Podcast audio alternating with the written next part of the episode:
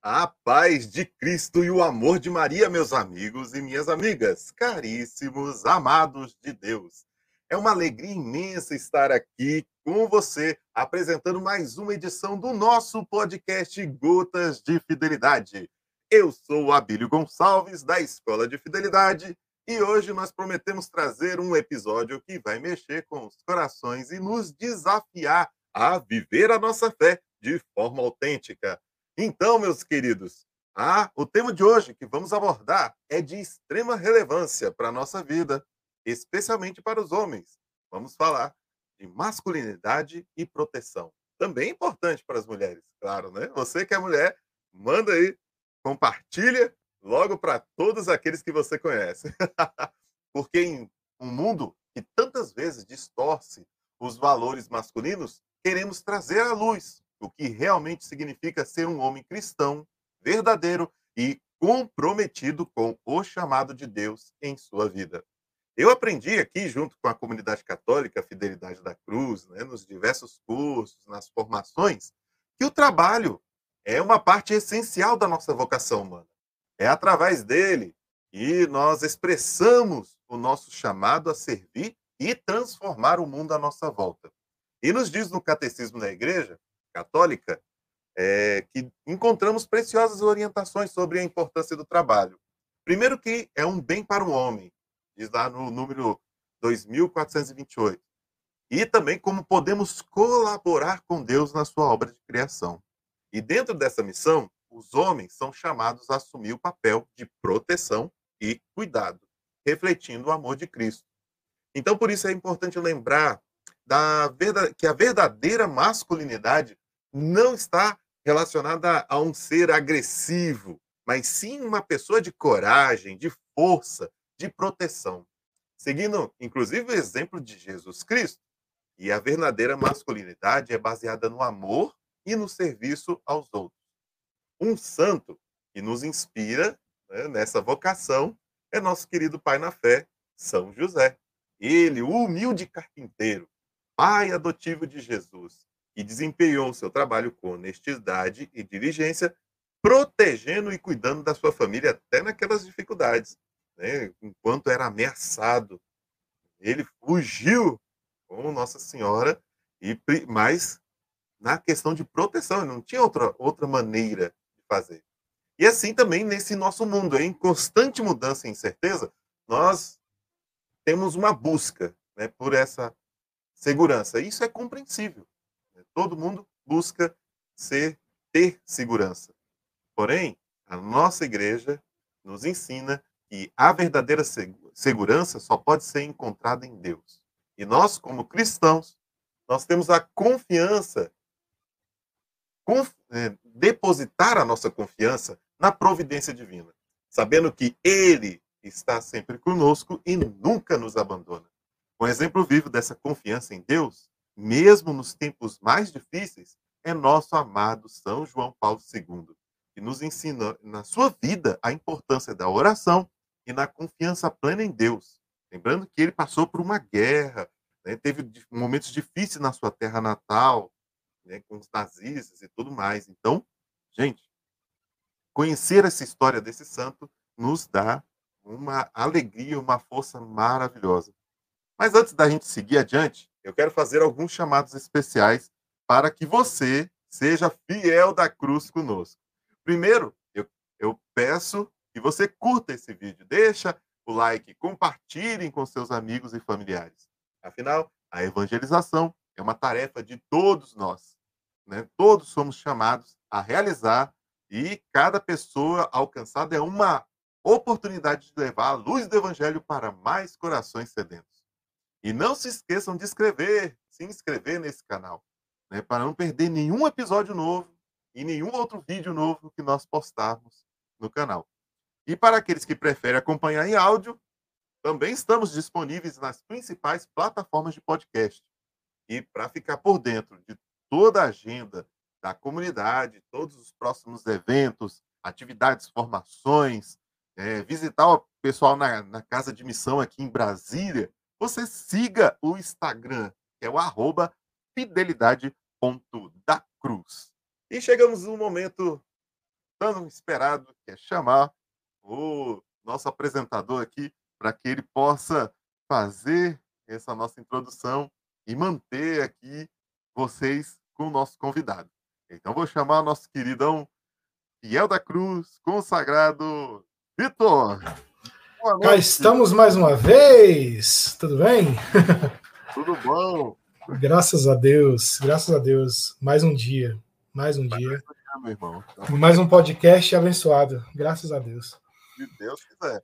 Pois é. Então, meu irmão, e... eu vou ficar aqui nos bastidores, vou vou estar tá segurando as pontas aqui, qualquer coisa é só gritar aqui que a gente volta. Perfeito, é isso aí. Falou.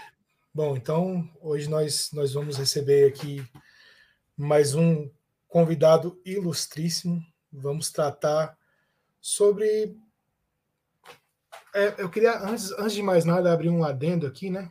É, é, para tratar justamente sobre essa série, né? Essa série que nós estamos fazendo, que vai tratando sobre as profissões. E aí a gente vai descobrindo esses desdobramentos, né? Vamos descobrindo o tanto que as profissões vão, vão somando e vão, e vão mostrando para a gente que não é uma, uma, uma, uma desculpa e nem é um, um, uma, uma. que a gente não pode fazer da nossa profissão uma desculpa para não servir a Deus, né? Que na verdade a nossa, a nossa profissão ela nos, ela deve nos atrair a Deus, ela, nos deve, ela deve nos levar a Deus. Essa é a função da nossa profissão. Então, se por um acaso a sua profissão está te levando para longe de Deus, alguma coisa está errada, né? A gente precisa parar e refletir para saber o que está acontecendo, né? Para saber o que está acontecendo, o que, que foi, onde foi que a gente errou, onde foi que a gente precisa voltar e rever, porque é isso que a gente precisa saber, é isso que a gente, é isso que a gente precisa, é, é, como é que eu vou dizer, é isso que a gente precisa olhar e para onde que a gente precisa seguir. Então, vamos, sem mais delongas, receber o nosso convidado. Vamos chamar aí o Washington para participar conosco. Vamos nessa.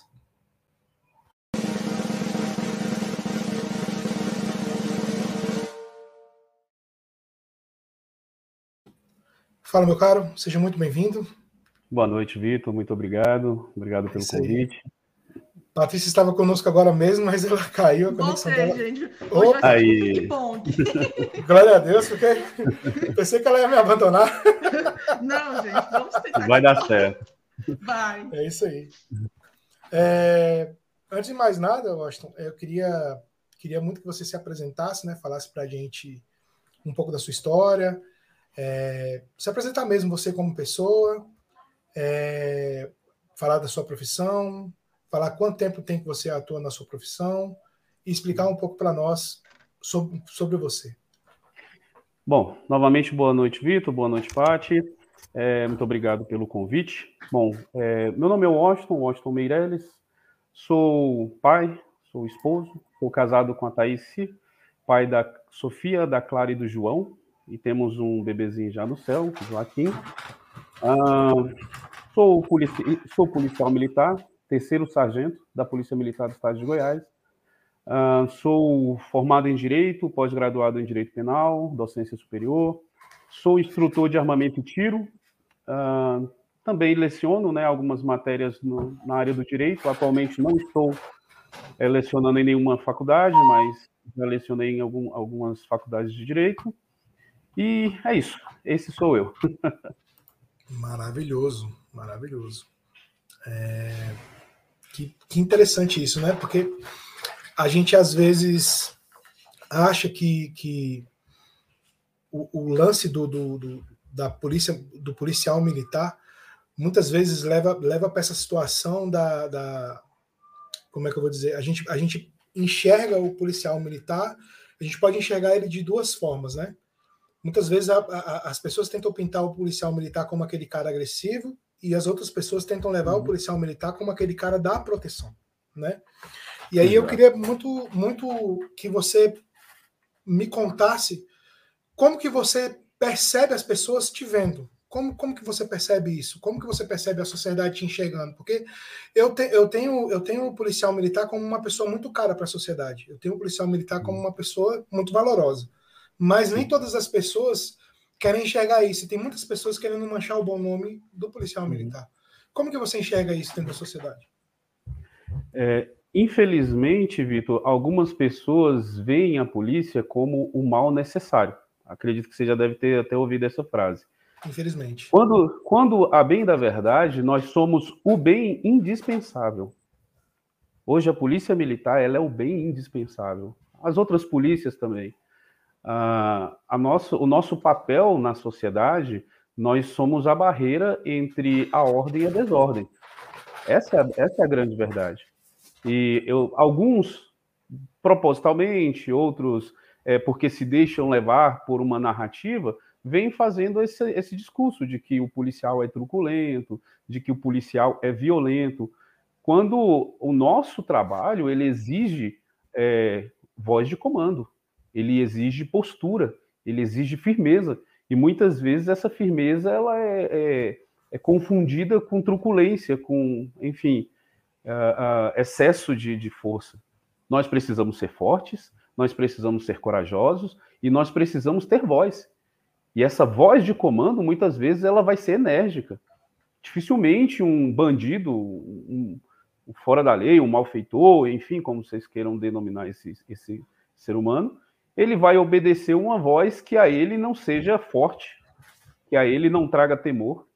Então, nós, muitas vezes, nos utilizamos de, de, de força, né, de virilidade, de autoridade para poder assim exercer a nossa profissão. Mas infelizmente muitos desvirtuaram essa autoridade colocando como abuso, né, como excesso. É lógico, eu não posso falar por todos. Né? Assim como eu até faço uma ressalva que eu não estou aqui representando a minha instituição, mas estou aqui trazendo uma percepção minha, um, um, é, uma visão minha acerca disso a, a, instituição em si, a instituição policial militar, ela tem o seu setor de comunicação que o faz com maestria, né? Então aqui eu só estou como o meu CPF, o Roston Meirelles. Perfeito. Não, mas é exatamente isso que a gente quer. A gente quer exatamente a sua percepção, porque é, a gente, enquanto homem, a gente quer, quer justamente entender como que, que, que é essa percepção da pessoa física mesmo, né? Porque afinal uhum. de contas é você quem atua na sociedade, é você como indivíduo que atua na vida do outro indivíduo, né? É você quem uhum. traz essa percepção. Então, é, eu queria justamente entender é, você como pessoa física, como a sua fé, como, como a sua religiosidade te atua na sua atuação, te, te ajuda na sua atuação como policial, uhum. te ajuda a, a, se entender como pessoa e também a, a, a, te ajudar na sua, nos seus momentos difíceis, nos momentos que você atravessa, nas suas dificuldades ali no seu dia a dia, justamente a lidar com o perigo, a lidar com, com os desafios que você tem. É, bom, deixa eu ver se eu consigo sintetizar e responder bem as tuas perguntas. É, hoje, o meu, o meu trabalho, ele, ele me traz muitos desafios. Ele me traz desafio como homem, ele me traz desafios como, como profissional, como um pai, como esposo. É, a atividade policial ela é uma, uma atividade que ela, ela exerce muito estresse sobre nós. E nós não deixamos de ser homens, pessoas de carne e osso, quando nos tornamos, nos tornamos policiais. Nós não viramos máquinas. Então, nós estamos suscetíveis a vários sentimentos: ao sentimento de raiva, ao sentimento de ira, à tristeza, à alegria, né? Uh, então, pegando o início da tua resposta, da tua pergunta quanto à espiritualidade do meu trabalho, né? É, eu vejo uma espiritualidade muito intensa. Esses dias para trás eu fui, fui fazer uma, eu fui me confessar e conversando com um padre, ele falou algo que, que mexeu muito forte comigo. Né? Ele, é, na hora da direção, ele falava assim comigo, Washington, se vocês policiais compreendessem a importância da atividade de vocês, vocês rezariam muito mais do que qualquer padre. Porque a importância de vocês no meio da sociedade é muito grande. E a carga emocional, a carga espiritual que vocês carregam é muito grande. Então, voltando ainda mais, é, é, lá no começo da minha formação policial, existe um momento muito ímpar dela, que é quando nós terminamos a nossa formação, e lá existe um momento da nossa formatura, e nós juramos proteger a sociedade com o risco da própria vida. Isso é muito forte, Vitor. Isso é muito, muito latente, isso é muito, é, é muito forte no nosso coração. Então, todas as vezes que, que eu visto a farda, todas as vezes que qualquer policial veste a farda, ele está colocando em prática ali o seu juramento de, se preciso for, perder a vida em proteção dos, de terceiros, para defender a vida de outras pessoas. Você sai de casa, você não sabe se você volta, você sai de casa para proteger pessoas que você não conhece, e existe uma grande possibilidade de ali você perder a sua vida. Eu desconheço, assim, são poucas as profissões que fazem um juramento tão forte quanto esse. E existe nessa vida algo mais forte do que você dar a sua vida em proteção a outra pessoa. Então eu enxergo nisso uma espiritualidade muito grande, um chamado muito grande. Não é somente um chamado profissional, mas é um chamado vocacional. E aqui, Vitor, eu também digo para aqueles que querem seguir a carreira policial que pensem bem naquilo que você quer. Se de fato você tem essa, esse, essa predisposição a dar a sua vida pelo outro.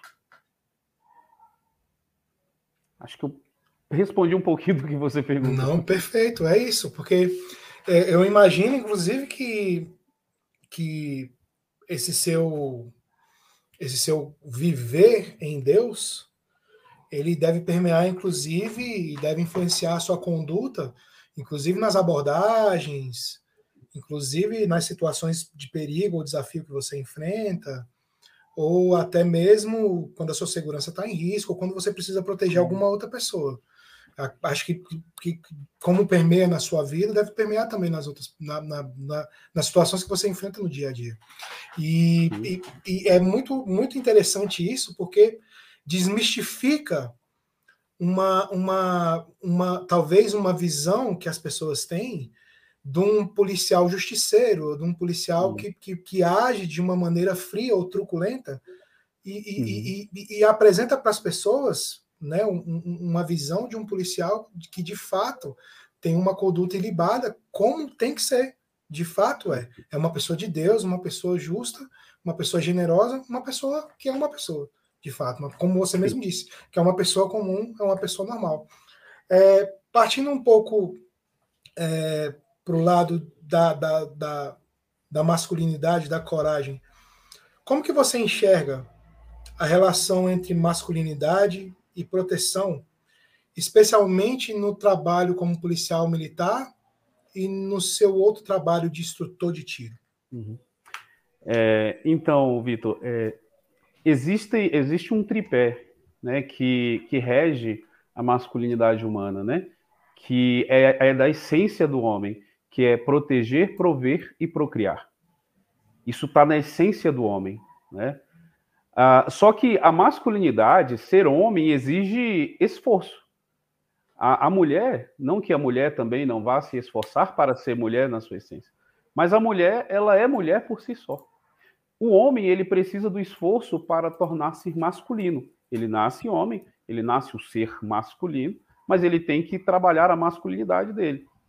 Então, hoje, para mim, é, a minha atividade, a minha atividade policial, ela me leva a exercer de forma muito intensa a minha masculinidade, porque nela eu estou exercendo o meu proteger. E é algo tão latente, cara, que assim, é, é, retornando um pouco mais na minha história, eu sempre gostei da área de segurança, sempre gostei. Antes de eu ser policial, eu fui vigilante. Trabalhei muitos anos como vigilante. É, via os meus tios, é, eu tenho vários policiais na minha família, e eu via os meus tios chegando fardado e eu falava, era que é, é isso que eu quero para minha vida. E isso foi crescendo dentro de mim, crescendo dentro de mim, e eu não me via fazendo outra coisa a não ser ser policial. Entrei para a área da segurança a partir do, do, do, curso de vigilante, trabalhei, atuei em algumas empresas como, como vigilante, me dediquei e, graças a Deus, consegui êxito na aprovação do concurso para polícia. mas é, eu não vejo de forma alguma é, é, que esses temas estejam apartados. O trabalho na área de segurança e a masculinidade, muito pelo contrário, proteger é da essência do homem. É, se, o, o, homem, o homem primitivo, o homem era quem saía para caçar, o homem é quem ia atrás da, da, da, caça do animal. O homem, ele também protegia. Tem até um desenho que ele acho que hoje já está na terceira versão do desenho, mas a primeira em especial ele é, ele é muito bacana, que eu até assisti com as minhas filhas, que é os Crudes. Sei se você chegou a assistir esse desenho. já, já vi, já. Então, eu gosto muito daquele desenho, cara, é, pela visão do pai.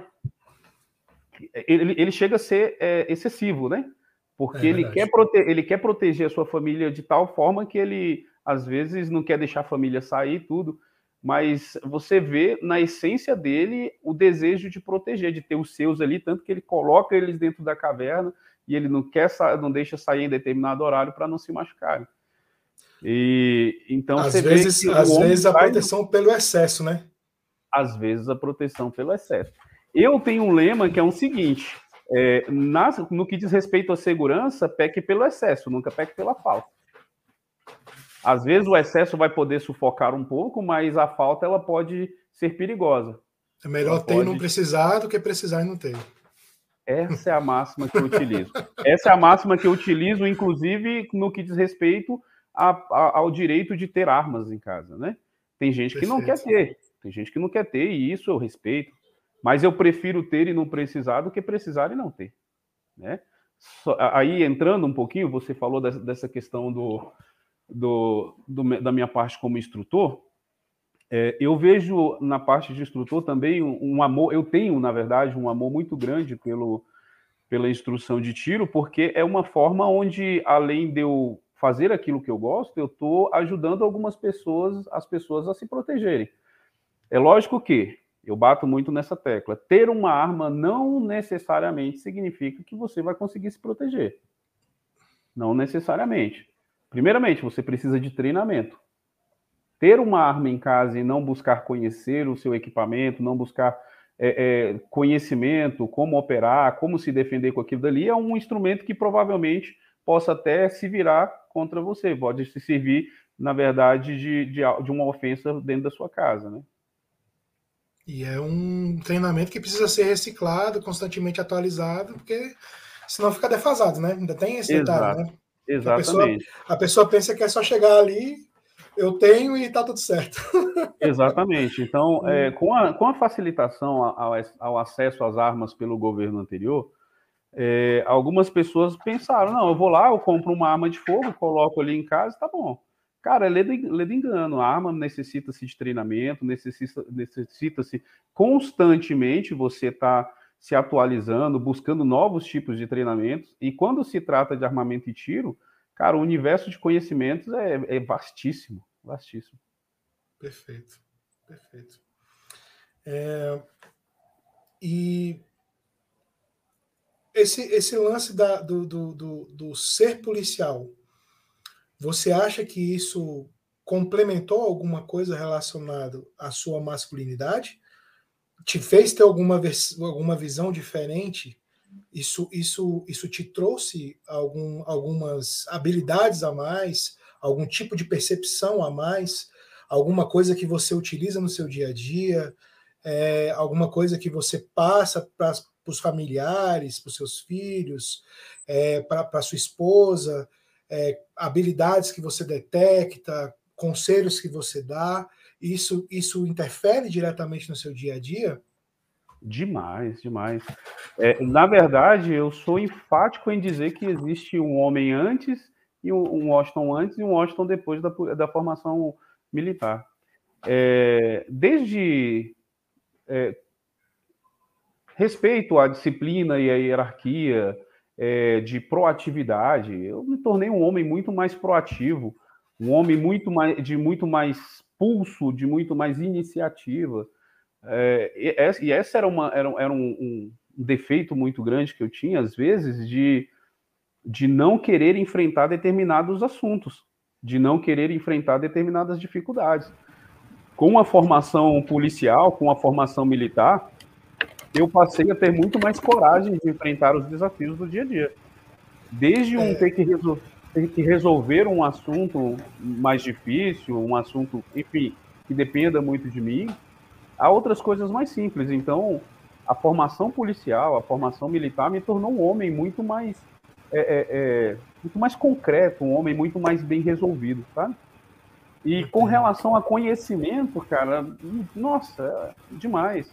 A formação policial, ela é desde uma formação técnica, quanto a saber manusear um armamento, quanto saber a, a, a, a enfim, a, a, lidar com o serviço policial como, como um todo, como também na formação humana. Nós temos muita formação humana lá dentro.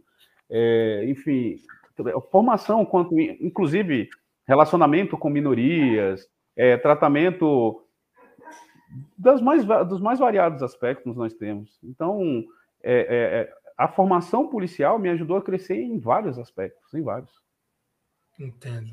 Que, que maravilha. E com relação, maravilha. E com relação à parte de conhecimento no âmbito da segurança, me deu um know-how gigantesco, cara. Gigantesco.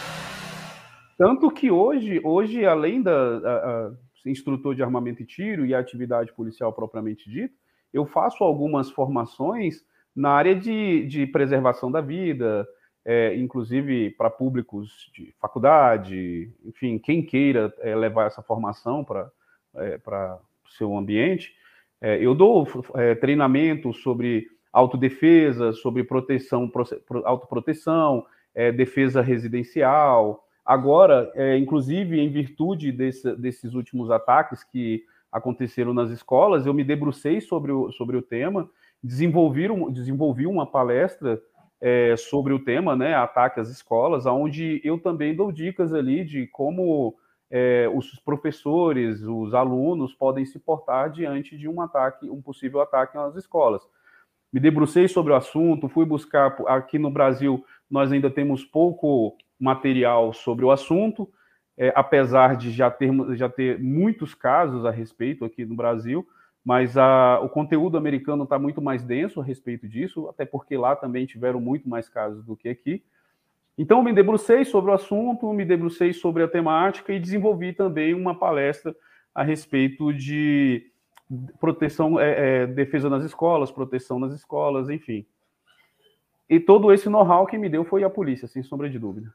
Perfeito. Bom, é, é perceptível na sua fala que é, eu posso dizer, eu posso dizer que a coragem, a coragem, masculinidade, coragem, ela desempenha um papel importante na sua profissão e na expressão da sua masculinidade. Como que você aconselharia e os homens que desejam expressar na sua masculinidade a proteção aos outros também em casa? Como que você aconselharia? Como, como que você acha que seria um início? Porque eu percebo nos homens uma apatia, uma falta de atitude, um, sei lá, meio relapso, assim, um, meio marasmo, sabe? Um, uhum. cara meio parado, meio sem atitude mesmo, sabe? Uhum. É, sem autoridade, entende? Dentro de casa. Isso, uhum. isso afeta, né? A, a, ele de, de uma maneira geral. E, e, eu entendo que a temática aqui ela é o trabalho, mas eu também entendo que a paternidade é um tipo de trabalho. É um, e talvez seja o mais belo e o mais importante dos trabalhos. Então, como expressar uhum. isso? Como que você pensa isso? Como que, como que você vê? É, eu acho que tem um, um, uma frase que, que vai definir é, vai definir perfeitamente isso, essa sua pergunta, que é doação de vida. É doação de vida. Ah, é quando você sai de si e você vai dar tudo que você tem para o outro. Então, hoje, a minha masculinidade exercida dentro da minha profissão e dentro do, do, do meu ser pai, dentro do meu ser família, ela, ele se resume em dar tudo de mim para o outro. Hoje eu não. A minha profissão hoje, o meu trabalho, o meu ganha-pão hoje, eu não vislumbro ele como uma forma de eu adquirir bens para mim, realizações materiais para mim. Eu sempre, eu sempre olho para minha família. Eu quero dar tudo. Inclusive, esse tudo é, é o meu sangue. É a, até a última gota de sangue. Então, quando você falou da questão, aí você trouxe o outro aspecto do tripé da masculinidade, que é o procriar. Lembra que eu falei sobre prover, procriar e proteger? Perfeito. Então, quando hoje a, a, o aspecto do proteger, ele vai também combinar no procriar, e, e dentro do procriar tá como que eu cuido daqueles que Deus me confiou? Como que eu vou cuidar dos meus filhos? Com a minha vida. É dando tudo que eu tenho. E a pergunta que hoje nós devemos fazer a, aos pais, aquele que é pai de família, aquele que é, é, é que está em casa, a presença masculina dentro de casa, é, cara, você está disposto a derramar até a última gota de sangue pelo seu filho? Eu, Washington, dentro do meu exercício de paternidade, dentro do meu exercício de masculinidade, eu estou disposto, porque se eu saio da minha casa para dar a minha vida, né? Existe o risco da minha vida por pessoas que eu não conheço, quiçá para as pessoas que, que, que estão dentro da minha casa, pelos meus filhos, pela minha esposa, pela, pelo meu lar. É, algumas pessoas deturpam aquela, aquela passagem que está lá em, em Efésios, né? A carta aos Efésios, quando diz assim: é, mulher sede submissa aos homens, não é? As feministas, então, odeiam essa, essa frase. Mas se, se, ler lá embaixo, um pouco mais embaixo, vai, ler, vai, tá, tá vai ver que está lá. Homens, amai as vossas esposas como Cristo amou a igreja. E como que Cristo amou a igreja, cara? Foi derramando o seu sangue, foi dando a sua vida, foi dando tudo de si. Então, como que hoje um homem vai exercer a, a sua masculinidade dentro da sua casa? É amando os seus, amando aqueles que estão dentro da sua casa, como Cristo amou a igreja, dando tudo de si, é derramando até a última gota de sangue, é trabalhando arduamente todos os dias, olhando para aqueles que estão dentro da sua casa.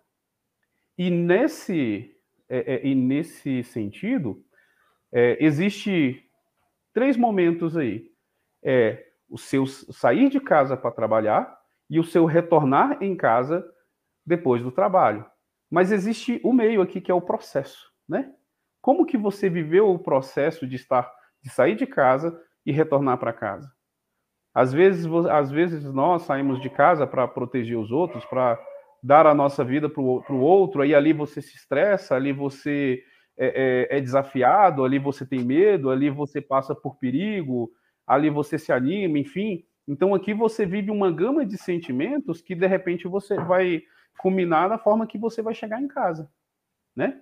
Aí você sai da sua casa porque você tem o intuito de trazer o melhor para aqueles que estão do seu lar, mas quando você chega, você chega nervoso, você chega bravo, você não, não dá carinho, você não dá atenção do que, que serviu toda aquela tua doação lá na rua se você não consegue vir para casa e amar os seus como eles precisam ser amados? Não significa dizer que você não vai chegar em casa cansado.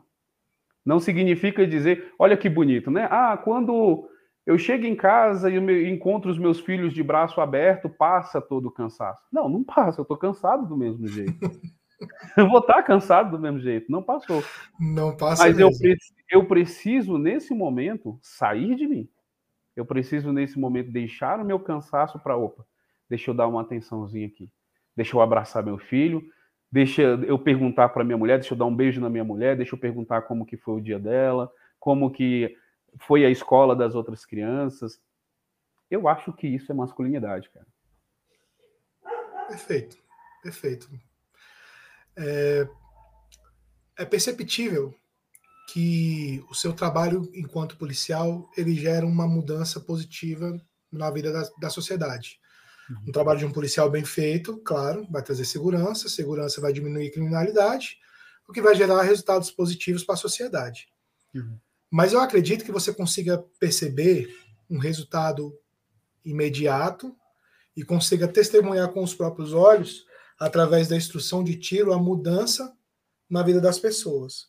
Uhum. Você consegue relatar algum fato em que você pegou e, e, através da instrução de tiro você percebeu uma pessoa de um jeito quando entrou e uhum. quando ela saiu ela teve mais confiança através daquela habilidade de proteger a família?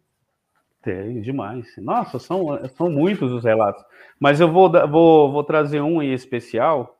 É, eu fui dar um curso de tiro lá em Goiânia. Foi um curso básico de tiro, o primeiro contato com arma de fogo. E tinha uma menina lá que ela era casada com um policial federal. E ele, inclusive, estava lá na instrução de tiro.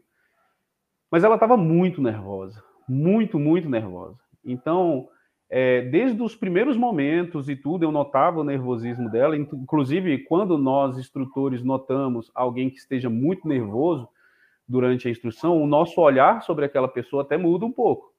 Porque, infelizmente, existem casos de suicídio dentro da linha de tiro. Então, ela me chamou mais atenção por conta do nervosismo e tudo. Quando nós íamos fazer é, exercícios com arma fria, ela estava muito nervosa, que a mão pingava de suor. Aí eu falei, não, peraí, eu vou ter que tirar essa menina no, de um canto e conversar com ela para e tentar entender o que está causando tanto nervosismo dela, ao ponto dela não conseguir pegar na arma. Aí chamei ela no canto e fui conversar com ela e ela me explicou que o marido dela já tinha por diversas vezes tentado dar instrução para ela de tiro. Ele achava muito importante porque ele tinha arma em casa e ela precisava aprender a manusear. E ela foi explicar que o pai dela era militar, que o pai dela tinha muitas armas em casa, ele tinha um quarto repleto de armas. Só que para proteger os filhos, para que os filhos não pegassem as armas e não tivesse nenhum acidente, nenhum incidente de tiro, ele colocou medo. Desde muito pequenos, ele, ele colocou muito medo nas crianças relacionado à arma. É, então ele fez um, um, o pai dela criou, fez um desserviço nela ao ponto dela, sempre que chegava próximo de uma arma de fogo, se sentia muito nervosa. Diante disso, então, a instrução foi mudando, principalmente com relação a ela, tentando passar para ela o tempo todo que quem domina o armamento é ela, que ela não precisa ter medo do, do armamento, que o armamento por si só ele não faz absolutamente nada, que é necessário alguém por trás, que a forma como esse alguém que está por trás manuseando essa arma é o que vai ditar como essa arma vai reagir e que tudo aquilo, todo aquele medo que o pai dela colocou nela, nesse momento, ela poderia, é, através do conhecimento, perder todo esse medo. E assim foi feito, e assim foi feito. E olha que interessante, é, nós tínhamos um troféu, um troféu que nós, no final do, do, da instrução de tiro, após o tiro prático, nós colocava, fazíamos um, um, uma disputazinha com 10 disparos ali, o que conseguisse acertar mais disparos ganhava um troféu. Ela ganhou o troféu. Ela ganhou o troféu e eram 25 alunos, e ela ganhou o troféu. Aquela mulher saiu dali radiante, cara. Ela saiu dali vibrando, assim, dava para ver na essência dela, dava para ver no rosto dela que ela mudou então, o trauma que o pai dela tinha criado, o medo que o pai dela tinha criado, inclusive isso mudou no relacionamento. A, a, a, princípio, eu, eu, eu, posso deduzir que mudou no relacionamento dela com o marido, porque ela, ela inicialmente tinha as dificuldades lá com relação ao armamento por conta do marido, então eles conseguiram, inclusive, aí estar mais próximo, acredito eu. Mas essa mulher saiu dali muito mudada. Então, é, ver que por meio de uma instrução de tiro você consiga tocar na história da pessoa, você consiga entrar na vida da pessoa, e isso, eu estou te contando um exemplo, eu posso dar vários outros exemplos.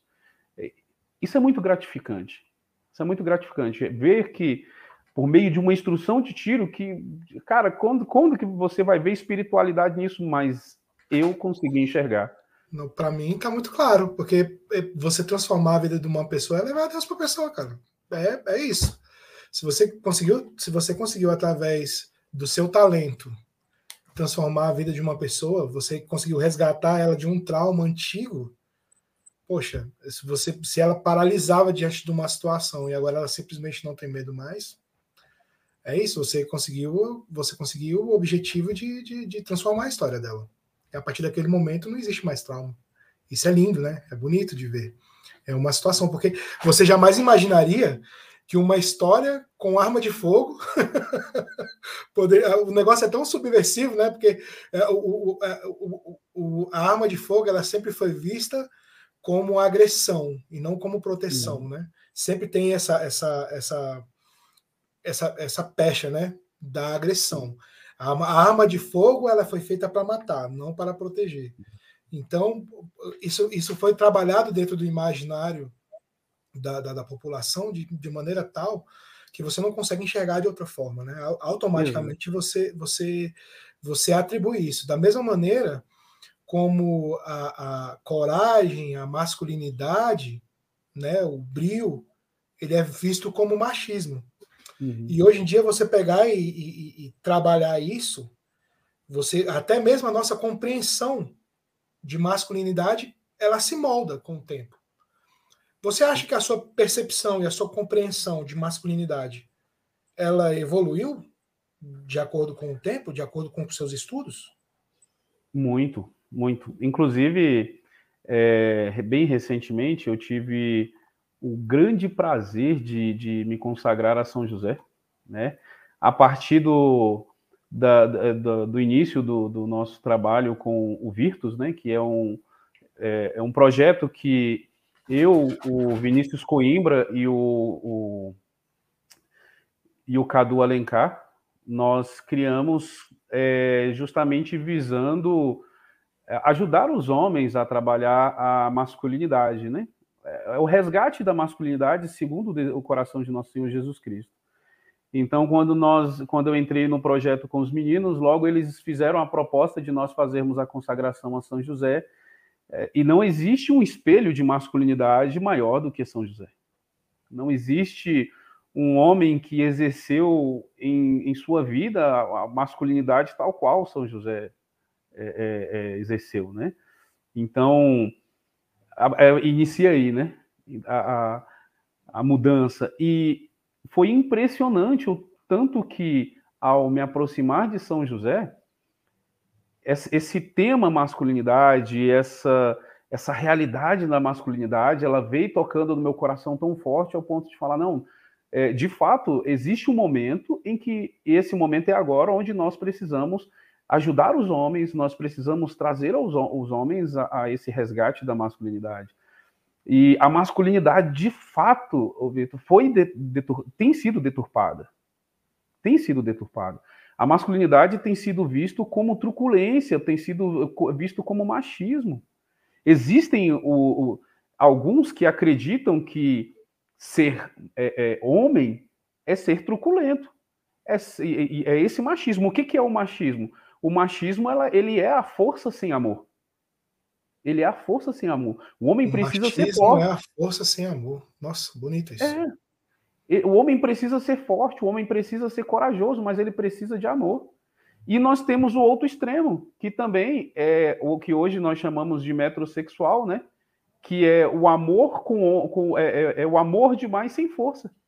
Nossa, é, e na verdade, é, forte isso, cara.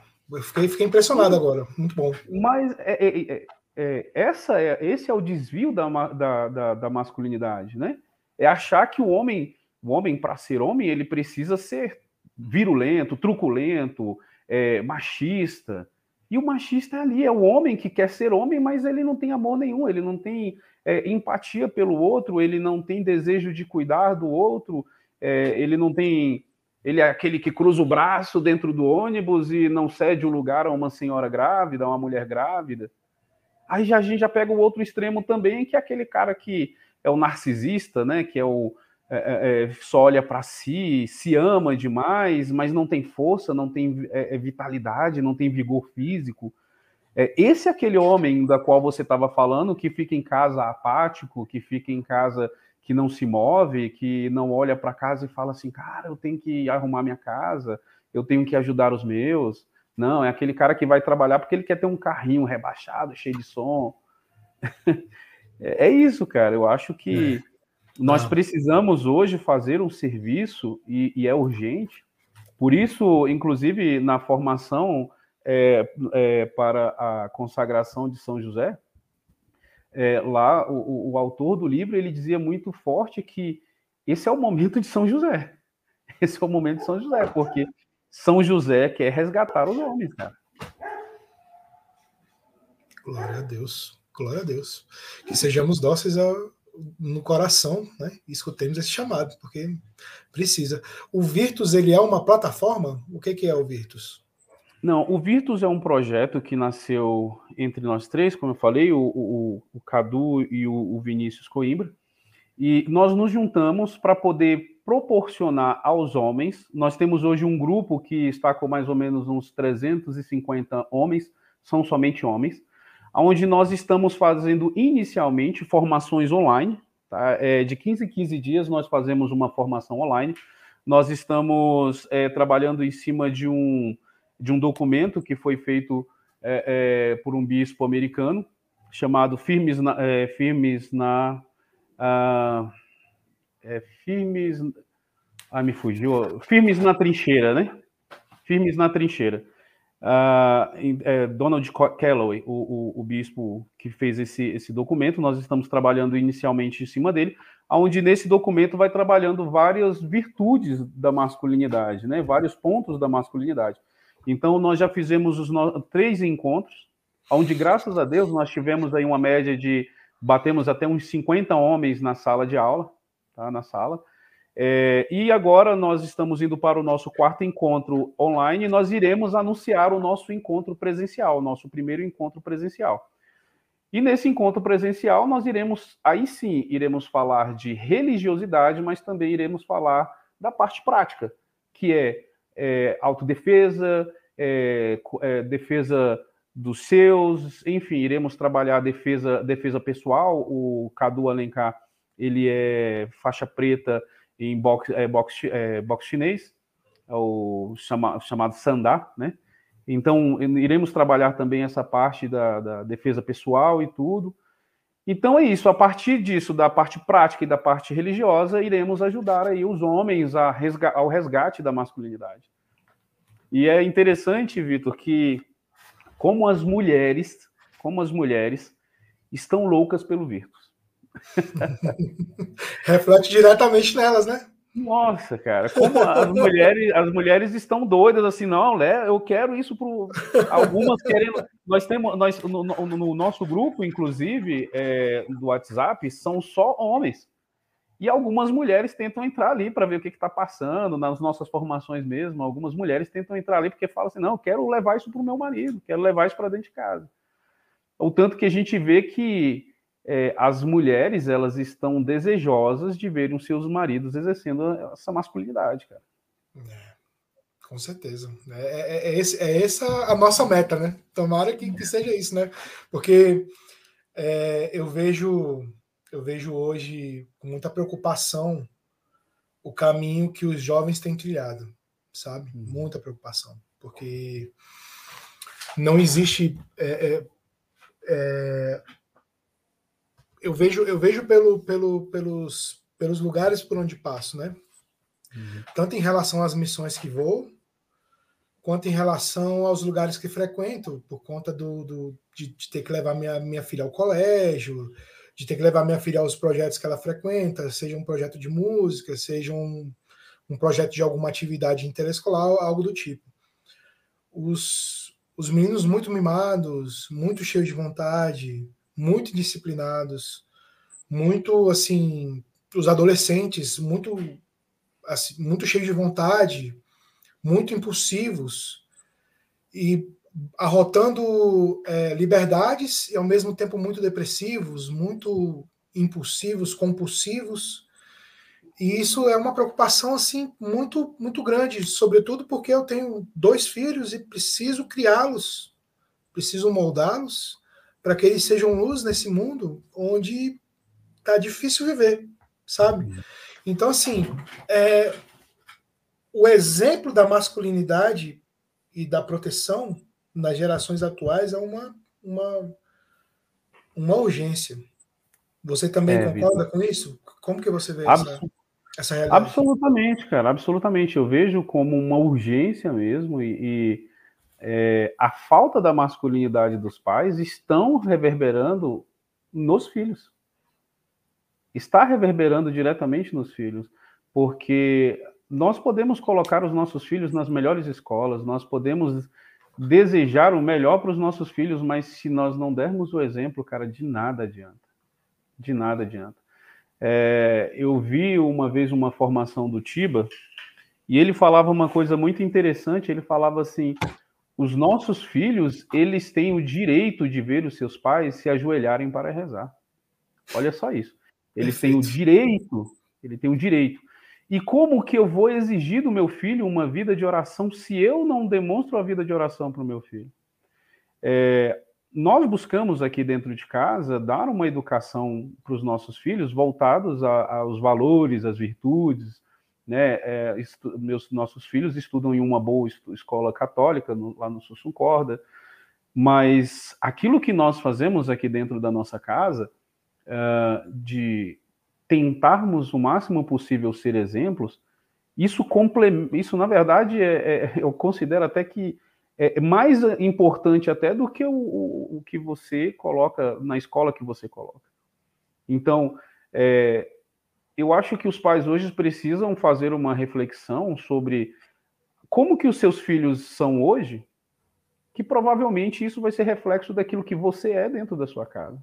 Como que você tem sido como pai, como que você tem sido como mãe. Então, poxa, eu, vou exigir do meu filho que ele tenha um comportamento na igreja, que ele, tem, que ele tenha uma vida de oração, que ele seja um católico é, fiel, um praticante, mas eu não vou, eu quero que o meu filho. E isso é muito interessante que isso acontece demais, de pais brigarem porque o filho não quer ir para a catequese na, na, na, paróquia, mas o pai não tem frequentado a missa, é porque é aquele pai que quer fazer o ritual, né? Precisa fazer a, a crisma, a primeira comunhão e tal, mas ele não vai para a missa, e ele quer que exigir do seu filho que ele vá para a missa. Então, a maior fonte de educação é o exemplo. E eu vou te dar um exemplo bem claro disso. Eu tenho um filho de um ano e cinco meses, o João. É, nós sentamos à mesa para fazer as nossas refeições e nós temos o hábito de sempre orarmos antes de, de, de comer. A hora que nós vamos fazer o sinal da cruz, o João já junta as mãozinhas para rezar. Ele já junta as mãozinhas dele. Hoje eu fui buscar a Clara na escola, levei o João, a Clara e a Sofia na escola. Para você ir para a sala da, da Clara, você passa pela capela. E aí a gente faz a reverência a Jesus, né? Faz a genuflexão. E o João, ele se ajoelha junto de mim, um menino de um ano e quatro meses, um ano e cinco meses. Exemplo. Mas ele, ele faz pelo quê? Pelo exemplo. É pelo exemplo, cara. Não, não adianta eu querer que o meu achar que o meu filho vai ter uma vida ordeira, uma vida organizada, se a organização não parte de mim. E aqui, aqui dentro da minha casa, a primeira coisa que eu faço quando eu desperto, quando eu acordo, é arrumar a minha cama. Porque isso para mim traz ordem, traz organização, e isso as crianças já começam a copiar. Acordar de manhã, a primeira coisa que vai fazer é arrumar sua cama. É exemplo. Eu estou dando isso um exemplo muito pequeno, mas para mostrar que é, essa urgência que você falou, essa preocupação com relação a, a, como os jovens estão hoje, isso se reflete diretamente com o exemplo que os filhos é, estão tendo dentro de casa. É isso. É, é isso. É, eu acredito que na, na, na, na sua realidade de trabalho, um, uma atividade sua, ela complementa a outra, né? Então, sua atividade policial complementa a sua atividade de instrutor, sua atividade de instrutor complementa a, a atividade que você vai no Virtus, uhum. né? E uma, uma coisa vai agregando a outra. Como que você enxerga essa simbiose? Como que você enxerga isso acontecendo? quais as habilidades que você acha que você consegue levar de um lugar para o outro e como que você acha que essas atividades se complementam em si? Como que você consegue ver é, essas, essas, essas atividades se encaixando uma na outra? Uhum. Como que você consegue perceber isso? Olha, é, dentro de, dos dois, das minhas duas atividades, seja policial, seja a, a, a de instrutor de tiro, é, não que uma mulher não vai exercer isso também. Nós temos policiais femininas, temos instrutores femininas. Mas eu digo na minha realidade, na minha realidade, eu preciso é, de uma da outra, eu preciso exercer ali a minha masculinidade no meu trabalho policial, então é, quanto à minha postura, quanto à forma que eu abordo, a forma que eu exerço a minha profissão, a minha masculinidade ela está o tempo todo sendo colocada é, é, em serviço. Na parte, na parte de instrução de tiro, da mesma forma. E o conhecimento que eu tenho quanto à polícia, eu sempre vou levar para a minha instrução. E o conhecimento que eu tenho quanto instrutor, ele vai aperfeiçoar ainda mais aquilo que eu sou, aquilo que eu tenho, é, o meu instrumento de trabalho, o primeiro, o segundo instrumento, né? Porque o primeiro é, é, é sou eu quanto policial. Eu, quanto homem, eu, o corpo, meu corpo é o meu primeiro instrumento. E o segundo instrumento, a minha arma de fogo. Então, é, um policial que não atire bem, um policial que não conheça bem do seu armamento, ele corre sério perigo. Infelizmente, nós temos isso. Infelizmente, nós temos isso. Uh, alguns que acreditam que se formou na academia e que já está tudo bem, que já conhece bastante e não procura tanto treinamento. É, e com relação ao Virtus, uh, eu, eu, quando eu fui, quando eu sentei com os meninos para falar né, com relação ao Virtus, eu falei para o Vinícius algo, fui bem claro para ele, olha, eu não tenho muito a oferecer. Eu não tenho, quem sou eu? Eu não tenho muito a oferecer. Mas aquele pouco que eu tenho, aquele da minha masculinidade, da minha experiência de vida, eu coloco à disposição para poder ajudar. Então, é, uma coisa vai se casando, vai se encaixando muito bem com a outra. E uma das coisas que me ajuda muito no meu trabalho quanto policial é a minha postura. Como que eu exerço, então, a minha fé, a minha religiosidade dentro do meu trabalho? Na minha postura. É, nem sempre as pessoas elas irão pela pregação, mas elas irão, às vezes, pelo exemplo de vida eles virão às vezes pelo, pela sua postura. Então, quando você se demonstra ali junto aos seus amigos que você é um homem fiel ao seu casamento, que você é um homem fiel aos seus valores, que você é um pai dedicado, um pai amoroso, isso acaba mexendo, isso converte, isso muda, isso muda valores, isso muda corações. Então, a, a, eu, eu quero estudar mais é, minha esposa fala muito para mim sobre José Maria Escrivá, sobre o dia a dia, né? É, o, o, seu servir a Deus no dia a dia, a sua prática religiosa no dia a dia. Então, eu acredito que hoje, dentro da, da, do meu aspecto, do meu âmbito de, é, de trabalho, aos meus amigos, eu evangelizo muito mais pelo, por aquilo que eu demonstro ser. Não somente pelo. É lógico que sempre que eu tenho uma oportunidade, eu falo de Deus aos meus amigos, é, nós temos o, o, o, costume de sempre antes de sair para a rua, nós fazemos uma oração e sempre que eu posso, eu faço a oração. E geralmente eu inicio a oração com a seguinte frase: é, devemos falar muito pouco dos outros, nada dos outros, se possível, pouco de nós e muito de Deus. E às vezes as pessoas fazem o contrário, estão falando muito dos outros, não falam de Deus e sempre que tem oportunidade falam de si, se engrandecem ou se enaltecem. Então, geralmente eu começo com essa oração, com esse, esse, essa exortação e fazemos as nossas orações. E aí Deus vai, vai permeando o meu dia a dia.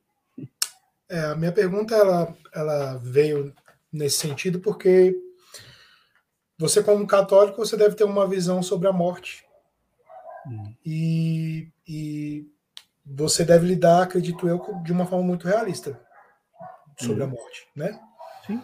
E já deve ter enfrentado alguma situação, imagino eu, que deve ter passado por esse tipo de situação.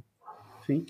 E eu acredito também que você deve ter conhecido policiais, alguns policiais que exercem sua fé e outros que perderam a fé, né? Uhum. É, qual mensagem que você acha que você gostaria de deixar para eles hoje? Ou a, man a, maneira, eu entendo que a maneira como você vive já já impacta. Uhum. Mas o que, que você gostaria de dizer para eles hoje, se eles tivessem a oportunidade de estar tá vendo esse podcast agora? E através da sua fala, poder reconsiderar isso? Primeiramente, que nós não somos donos da vida, né? Nós não somos senhores da vida. Tanto a nossa vida quanto a vida dos outros não pertencem a nós pertencem a Deus E a Deus cabe o dia de tirá-lo, o dia de, de tirar a nossa ou de outra pessoa. Como você falou, é, o nosso serviço policial, ele, ele nos coloca muitas vezes diante disso. Às vezes nós vamos numa ocorrência e essa ocorrência é um encontro de, de, um cadáver, é um, um, homicídio, alguma coisa, ou às vezes nós podemos nos, de, nos encontrar em determinadas ocorrências onde há troca de tiro e ali existe é, um, um resultado morte, né? Esse é, é, é, uma, é uma questão bem complexa que, de fato, ela mexe muito com a, com a nossa fé.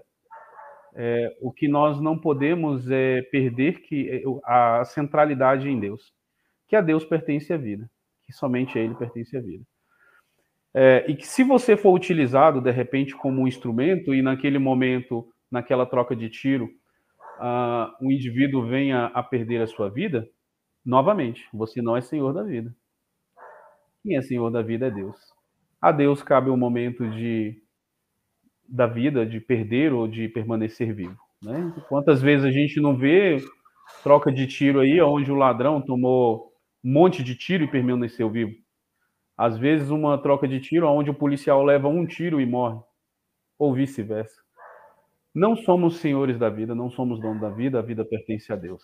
Essa é a grande questão. E que o nosso coração possa estar tranquilo, reconciliado com Deus, se, de, se de, em algum momento pela atuação, é, houve o resultado morte. A legítima defesa ela nos é amparada, inclusive, é, pelo próprio catecismo da Igreja Católica, aonde trata da legítima defesa. A nós é possível a legítima defesa. E aqueles a qual se tem a obrigação de proteger alguém é um dever. É um dever agir em legítima defesa. Sua ou de terceiros. Então, é um, uma temática complicada, muitas pessoas não sabem lidar, muitas pessoas não sabem, às vezes se culpam, muitos policiais se culpam, ou muitos policiais às vezes agem, é, enfim, porque já não, não tem tanta fé, agem de outras formas, mas a nós não pertence a vida, a Deus pertence. Perfeito. É, qual. É, já estou mandando um recadinho aqui, ó. Vou entrar no grupo Virtus, hein? Muito bem. Falando nisso, se a pessoa tiver interesse de entrar no grupo Virtus, como que faz? Então, é, nós temos nossa, o nosso perfil no, no, Instagram. Pode entrar lá, comece a seguir a gente, manda um inbox, né? Que nós, é, nós temos o, o, nosso grupo no WhatsApp, é, da qual também, caso a pessoa entre lá em contato com a gente, a gente já adiciona a pessoa no grupo e aí essa pessoa começa a participar ali das formações já com a gente. É, vai ficar sabendo também, lá no, no, no, nosso perfil, nós colocamos também a nossa, iremos colocar toda a nossa agenda, ainda não está atualizado com relação à agenda, porque nós teremos o nosso encontro presencial e ainda não está lá, mas logo, logo estará. Então, quem quiser participar, entra no nosso perfil, pode mandar uma mensagenzinha lá que o Cadu é quem está respondendo, logo, logo ele te responde lá. Maravilha. É, a gente já está quase se aproximando do final eu tenho mais um, duas oh. perguntas para você. Passou rápido. É, passou rápido, né? Foi realmente é. muito agradável, foi uma, uma alegria. É, você, você, tem o, o perfil do. O, o, o Abel está perguntando aqui qual, qual é o perfil do, do Virtus, você sabe de cabeça? Só procurar, só procurar lá, arroba Virtus, vai, vai conseguir encontrar. Tá, perfeito. É, eu tenho. É, é, aqui passou rápido mesmo. Eu estava voltando aqui para o nosso assunto, né? Passou realmente rápido. E eu queria, eu queria para finalizar, fazer duas perguntas. Qual é a visão que a sua família tem a respeito da sua profissão? Cara, isso é muito bacana, assim, porque hoje a minha família me enxerga como um herói, né? Então eu vejo uma admiração muito grande, assim, é, da minha mãe, da minha irmã. Minha mãe, lógico, né? Coração de mãe sempre se preocupa muito, né? Mas ela também tem um baita orgulho, assim, pela minha trajetória profissional. É, eu, eu hoje sou o terceiro sargento e cheguei, é, fui promovido a terceiro sargento por ato de bravura. É, além das, das, ocorrências que, enfim, envolvendo a área policial propriamente dito, já tive dois salvamentos é, em serviço. Em um deles eu tive a graça de estar no lugar certo, na hora certa, e conseguir salvar uma garotinha, que é, o nome dela é Lorena. Até hoje o pai dela me liga, já tem alguns anos esse, esse evento. E a, garotinha estava quase morrendo, né? Estava é, engasgada, estava quase morrendo já, já desfalecida. Nós estávamos em um determinado lugar esperando uma, um carro roubado passar e na, o, os pais delas vieram de encontro a gente e já colocaram a criança. Quando eu vi, eu já estava com a criança na mão e fazendo procedimento de taponamentos e tudo. E graças a Deus ela voltou, ela voltou e, e conseguimos chamar o SAMU que fez o restante do procedimento. E um outro, uma outra ocorrência boa que eu tive de salvamento, um rapaz tinha caído numa ribanceira durante a noite, foi fugir de bandidos e acabou, os caras iam assaltar eles e eles acabaram e ele acabou caindo numa ribanceira muito alta, aproximadamente uns 20 metros a ribanceira, embaixo de um córrego. E logo de manhã ele conseguiu o sinal de celular, ligou para a nossa viatura e nós fomos lá, conseguimos descer fazer, com, utilizando cordas, rapel e conseguimos resgatá-lo. Né? Acionamos o corpo de bombeiros. Inclusive essa essa ocorrência nos deu uma, uma medalha uma, uma medalha então, a minha família acaba me vendo como, como um herói, né? Então, essa visão que eles têm. Em casa, então, minhas filhas têm um, gran, um baita do orgulho do que eu sou, do que eu faço. Minha esposa também. Maravilhoso, maravilhoso. Que bom. É, nosso, nosso podcast se chama Gotas de Fidelidade. E a gente tem uma última pergunta que a gente sempre faz para todos os convidados. Sim. Hoje, se você pudesse dizer, qual seria a sua gota de fidelidade? Ah, a minha gota de fidelidade é o meu desejo de dar tudo o que sou para minha família, de dar a minha vida, de dar, de dar tudo de mim, tudo que eu tenho, tudo, toda a minha espiritualidade. E uma, uma gotinha a mais é buscar melhorar cada vez mais, ser mais de Deus, para que isso me ajude a levar minha família para o céu, que é o meu objetivo. Perfeito. Então tá bom. É isso, meu caro. Chegamos ao final. É, para quem perguntou e quiser acessar, tá aí o arroba do programa Virtus. É só acessar lá, que lá vai ter mais informações. Então, você acessa o perfil, é, chama o pessoal no inbox que eles vão te dar todo o passo a passo para poder você acessar lá e saber mais informações a respeito do programa, beleza? E agora nós vamos pegar e vamos fazer a nossa oração da escola de fidelidade. Aqui a nossa oração a gente faz assim: eu inicio fazendo a primeira parte, aí você faz a segunda e a gente vai intercalando, beleza? Ok. Em nome do Pai, do Filho e do Espírito Santo. Amém. Amém. Pai misericordioso, Deus Todo-Poderoso, tu que és fonte da luz e da ciência, concede-me um coração ardente, fiel e sedento da sua vontade, para conhecer as suas obras e escutar o teu chamado à perfeição. Jesus crucificado, servo sofredor e filho de Deus, quero permanecer aos pés da tua cruz, ao lado da Santíssima Maria, sua mãe e nossa, e diante de suas dores, cultivar um amor filial a Deus e a preservar na vivência da sua palavra, e a perseverar na presença da sua palavra.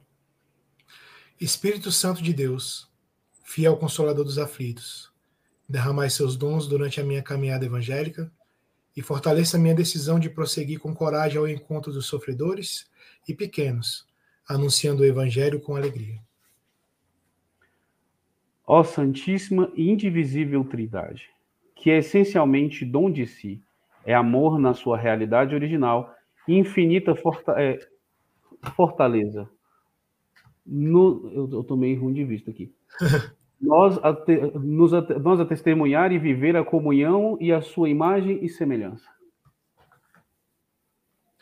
Nossa Senhora das Dores, rogai, por, rogai nós. por, nós. São Tomás de Aquino, rogai, rogai por, nós. por nós. São João, apóstolo e evangelista, rogai pela comunidade católica Fidelidade da Cruz, por todos da Escola de Fidelidade e pelo mundo inteiro. Amém.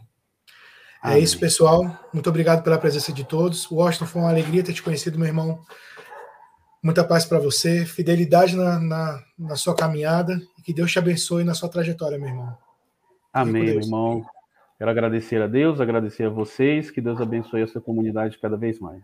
Amém. A todos que nos acompanharam até aqui, fiquem com Deus e semana que vem a gente se vê de novo. Valeu.